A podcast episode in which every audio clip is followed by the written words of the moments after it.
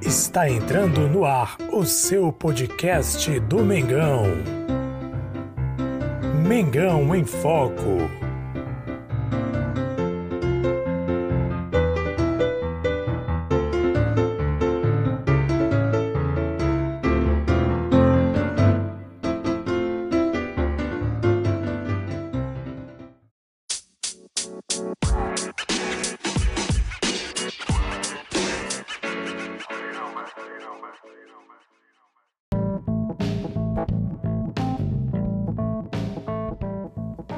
Tem horas que eu sinto pena dos adversários do Flamengo.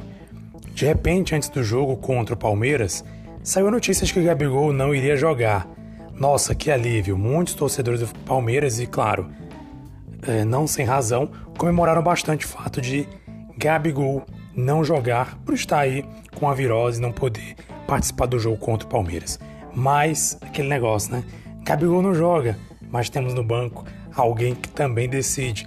Temos em campo também jogadores de qualidade, como o Bruno Henrique, que fez uma jogadaça que originou o gol do Pedro. E é sobre isso e sobre a vitória do Flamengo que vamos falar a partir de agora, aqui no episódio número 113 do podcast Mengão em Foco. Seja bem-vindo, seja bem-vinda. Vamos começar o nosso podcast Mengão em Foco.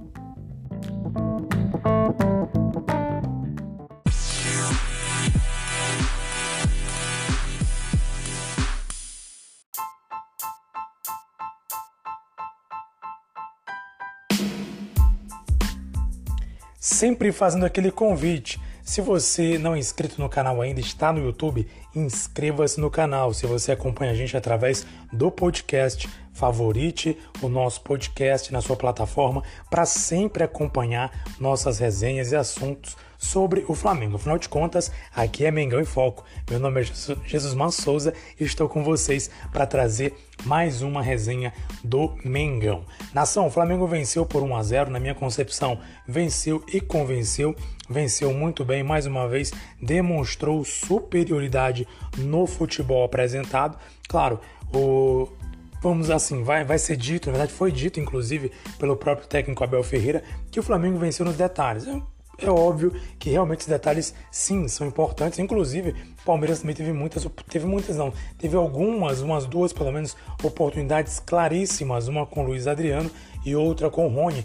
E destaque para quem?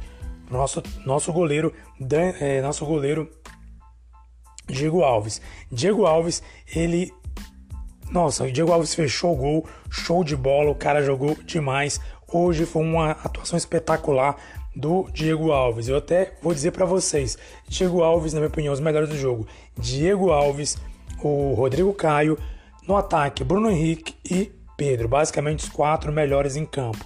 Porém, o Everton Ribeiro jogou relativamente bem, não espetacular como a gente sempre espera, mas jogou muito bem, fez a parte dele, Arrascaí também um pouco tímido no jogo, mas também trabalhou bem. Porém, na minha opinião, os destaques desse jogo foram cruciais para essa vitória. Nossa dupla lá na defesa, Diego Alves e Rodrigo Caio, no ataque, Bruno Henrique e Pedro.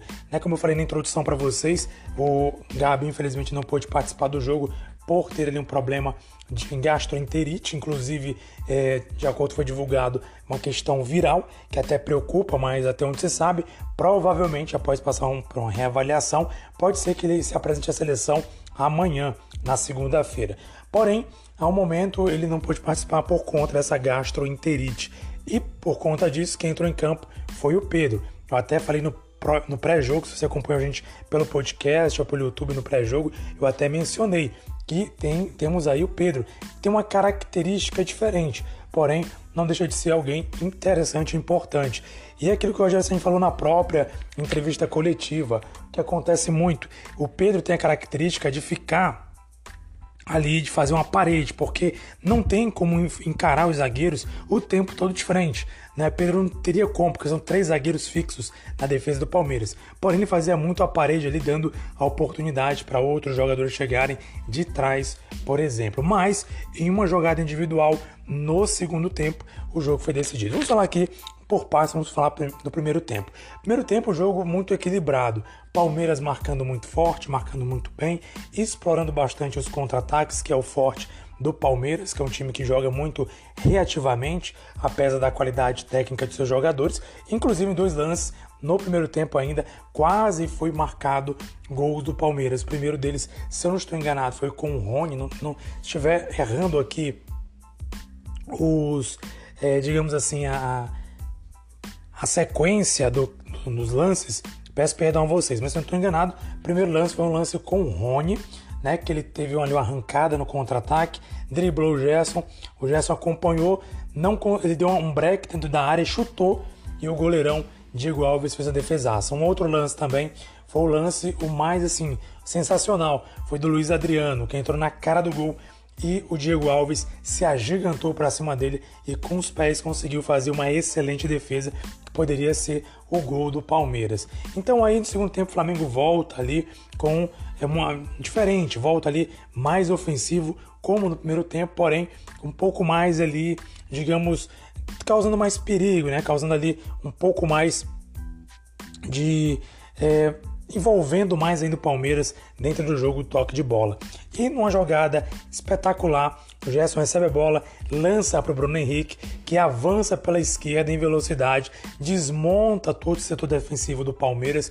É, dois jogadores, pelo menos, é, tentaram dar carrinho ali, dar o bote nele, e ele desmonta todo mundo, todo mundo ficou no chão, dois jogadores no chão, ele cruza a bola para dentro da área e Pedro, como sempre oportunista, aparece de carrinho, mete a bola para dentro, fazendo, marcando o gol do Flamengo, o gol da vitória, gol do Pedro, né? Não teve o gol do Gabigol, mas teve o gol do Pedro, sempre decisivo também. O Pedro, numa belíssima jogada do Bruno Henrique. Bruno Henrique, inclusive, quem ganhou da Rede Globo o título, o troféu de melhor em campo. Porém, o torcedor flamenguista nas redes sociais do Flamengo, no Twitter, elegeu Diego Alves como o melhor em campo, como o destaque do Flamengo, o craque da torcida.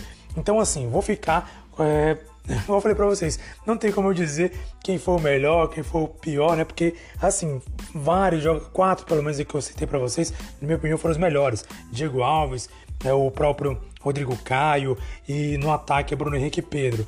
Mas eu acho justo aí para os dois, tanto o Diego Alves como o Bruno Henrique, receberem o troféu de craque. Inclusive, na entrevista que o Bruno Henrique concedeu à Rede Globo, a emissora que transmite, que transmitiu aí a parte de futebol, ele até falou, né, que ele recebe muitas críticas e que às vezes ele erra, mas tentando acertar. Ele sempre procura fazer o melhor dele em campo e hoje deu tudo certo, que nem sempre dá certo, mas hoje deu certo e ele fez aquilo que ele faz de melhor dentro da característica dele. Então, isso mostra que muitas vezes a gente critica o jogador, como realmente o Bruno Henrique tem feito algumas atuações recentemente, não muito boas, mas, como ele falou, né? Ele sempre está buscando a perfeição, sempre buscando melhorar, sempre buscando dentro de campo fazer o seu melhor e hoje foi muito feliz e ajudou o Flamengo a conquistar a primeira vitória na primeira rodada do Campeonato Brasileiro diante do Palmeiras. É muito importante essa largada, até porque os times que teoricamente são os times que mais vão, que são os times aí considerados favoritos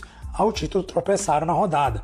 Mas eu não estou enganado, o São Paulo empatou, o Atlético Mineiro perdeu o jogo e o Palmeiras perdeu para o Flamengo. Ou seja, nessa largada, os times que estão aí sendo favoritos para serem os campeões do Campeonato Brasileiro, somente o Flamengo fez três pontos, pontuou e já disparou na frente, disparou aí como na sua primeira vitória no campeonato. Como eu falei no início, o Flamengo jogou bem, na minha concepção, jogou muito bem. Tem gente que vai dizer, ah, mas primeiro tempo não, gente, jogou muito bem. Acontece que o Palmeiras é uma grande equipe, a gente não pode tirar o mérito. O Palmeiras é uma grande equipe, se fecha muito bem, é defensivamente uma equipe bem estruturada, como eu falei no pré-jogo, trabalha com três zagueiros, então uma defesa difícil de se penetrar, difícil de se desmontar, difícil de fazer um gol ali tocando bola. Então é muito complicado. Tem um goleiraço, que é o goleiro Everton, que também fez defesas importantíssimas na partida.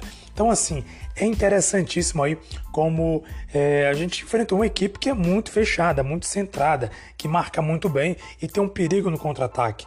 E nós nos livramos aí por duas defesas fenomenais aí do nosso goleiraço, o goleiro Diego Alves. Então, assim, a gente tem que respeitar o adversário, entender que apesar de nós estarmos em boa fase, e realmente, o Palmeiras ultimamente é o nosso freguês. perdeu mais uma pra gente, mais uma derrota recente do Palmeiras. E a gente entender que ele, apesar de ser fregueses, é uma grande equipe, um dos grandes favoritos a conquistar títulos nesta temporada 2021. Então a gente não pode menosprezar de maneira alguma o adversário que nós tivemos. Porém, a gente sabe que a gente tem superioridade, superioridade na qualidade de elenco, na qualidade de bola, de jogadores, de estilo de jogo também, nosso estilo. Nós somos melhores e hoje prevaleceu o nosso estilo. Então isso foi muito bom para mostrar como é que Flamengo pode se comportar diante como eu falei no pré-jogo, diante de um time que joga com três zagueiros, que é provável que o Flamengo possa encontrar novamente o Palmeiras pela frente e encontrar também a equipe de São Paulo, que tem um esquema de jogo bem parecido com o Hernan Crespo, que tem três zagueiros ali e jogadores mais pelas pontas, como alas. Então é importante o Flamengo tirar lições deste jogo de hoje. Foi um jogo muito bom, repito, na minha opinião, foi um bom jogo. O Flamengo jogou muito bem. E como o Roger Seminho falou em entrevista coletiva, é impossível você dominar o jogo o tempo inteiro. Em alguns momentos, claro, o Palmeiras teve domínio do jogo, isso é natural, acontece. São duas equipes em campo disputando o, o, jogo, então é natural que em algum momento uma equipe se sobressaia, tome domínio, a outra recue um pouco mais. Porém, o Flamengo hoje se mostrou efetivo. Inclusive, também parabenizar que é o segundo jogo que o Flamengo não toma gols. Segundo jogo que o Flamengo não toma gols e o Flamengo se comportou muito bem no setor defensivo. Então, parabéns Flamengo, jogou muito bem, jogou é, de maneira eu acho que foi um grande jogo, um bom jogo e Flamengo começou muito bem, foi aí, começou o pé direito, já vencendo a equipe do Palmeiras, já disparando aí no Campeonato Brasileiro. O Flamengo vai ter aí 10 dias praticamente de descanso até o próximo jogo, que é contra a equipe do Curitiba pela Copa do Brasil. Jogadores se apresentarão à seleção brasileira amanhã, provavelmente Gabigol e o Everton Ribeiro já se apresentam amanhã à seleção e em seguida vão se apresentar o Gerson e o Pedro para a seleção olímpica. Então o Flamengo vai ficar desfalcado, fora também o Isla, fora o, o Rascaeta, que também vão para suas seleções, enfim. E Flamengo vai ter 10 dias aí praticamente de descanso para poder aí o Rogério Senna já trabalhar os esquemas táticos com o time reserva é importante isso porque ele mesmo mencionou durante a entrevista coletiva que vem a Copa América por aí. Então é possível e é provável que o Flamengo vai ficar desfalcado de vários jogadores, talvez a mesma quantidade de jogadores que está desfalcado agora. Então é importante a equipe do Flamengo manter ali, é, é, tentar treinar ali um outro estilo de jogo juntamente com os reservas para poder segurar essa onda enquanto estiver rolando a Copa América, que será praticamente um mês aí, será um mês sem jogadores principais, então os reservas vão ter que trabalhar e muito. Ele até mencionou inclusive que durante esse período vai ser complicado, porque ele tem, por exemplo, Michel Vitinho, mas não vai ter reservas para colocar o touro. Então é provável que ele vai ter que chamar a do Flamengo para compor o banco. Mas claro, em jogos importantes é complicado você contar com garotos tão somente. Mas enfim, é um desafio que o Rogério Ceni e o Flamengo vão ter que enfrentar mais adiante. Agora é comemorar essa vitória. O Flamengo chega, chega aí a 13 jogos de invencibilidade com empates e vitórias. O Flamengo segue aí é, embalado, quem sabe aí para essa temporada vitoriosa. Então, parabéns a Rogério Ceni, parabéns ao time. O time se comportou muito bem, jogou muito bem, com seriedade, bem centrado. Todo mundo fez a sua parte na minha opinião, o Flamengo continuar jogando assim tende a evoluir, né? apesar de, talvez não vou dizer que foi espetacular o jogo, mas foi muito bom, na minha opinião, o Flamengo jogou muito bem dentro daquilo que a gente conhece, das características dos jogadores, sem Gabigol, lembro mais uma vez para vocês, sem Gabigol, que é um desfalque sempre importante, mas mostrou que tem jogadores de qualidade que podem sim resolver e decidir o placar. Um abraço para vocês, relações rubro-negras, aqui é Mengão em Foco. Mais uma vez o convite, inscreva-se no canal caso esteja no YouTube e também favorite podcast caso acompanhe a gente nas plataformas de podcast. Um abraço para você, muito obrigado. Saudações rubro-negras.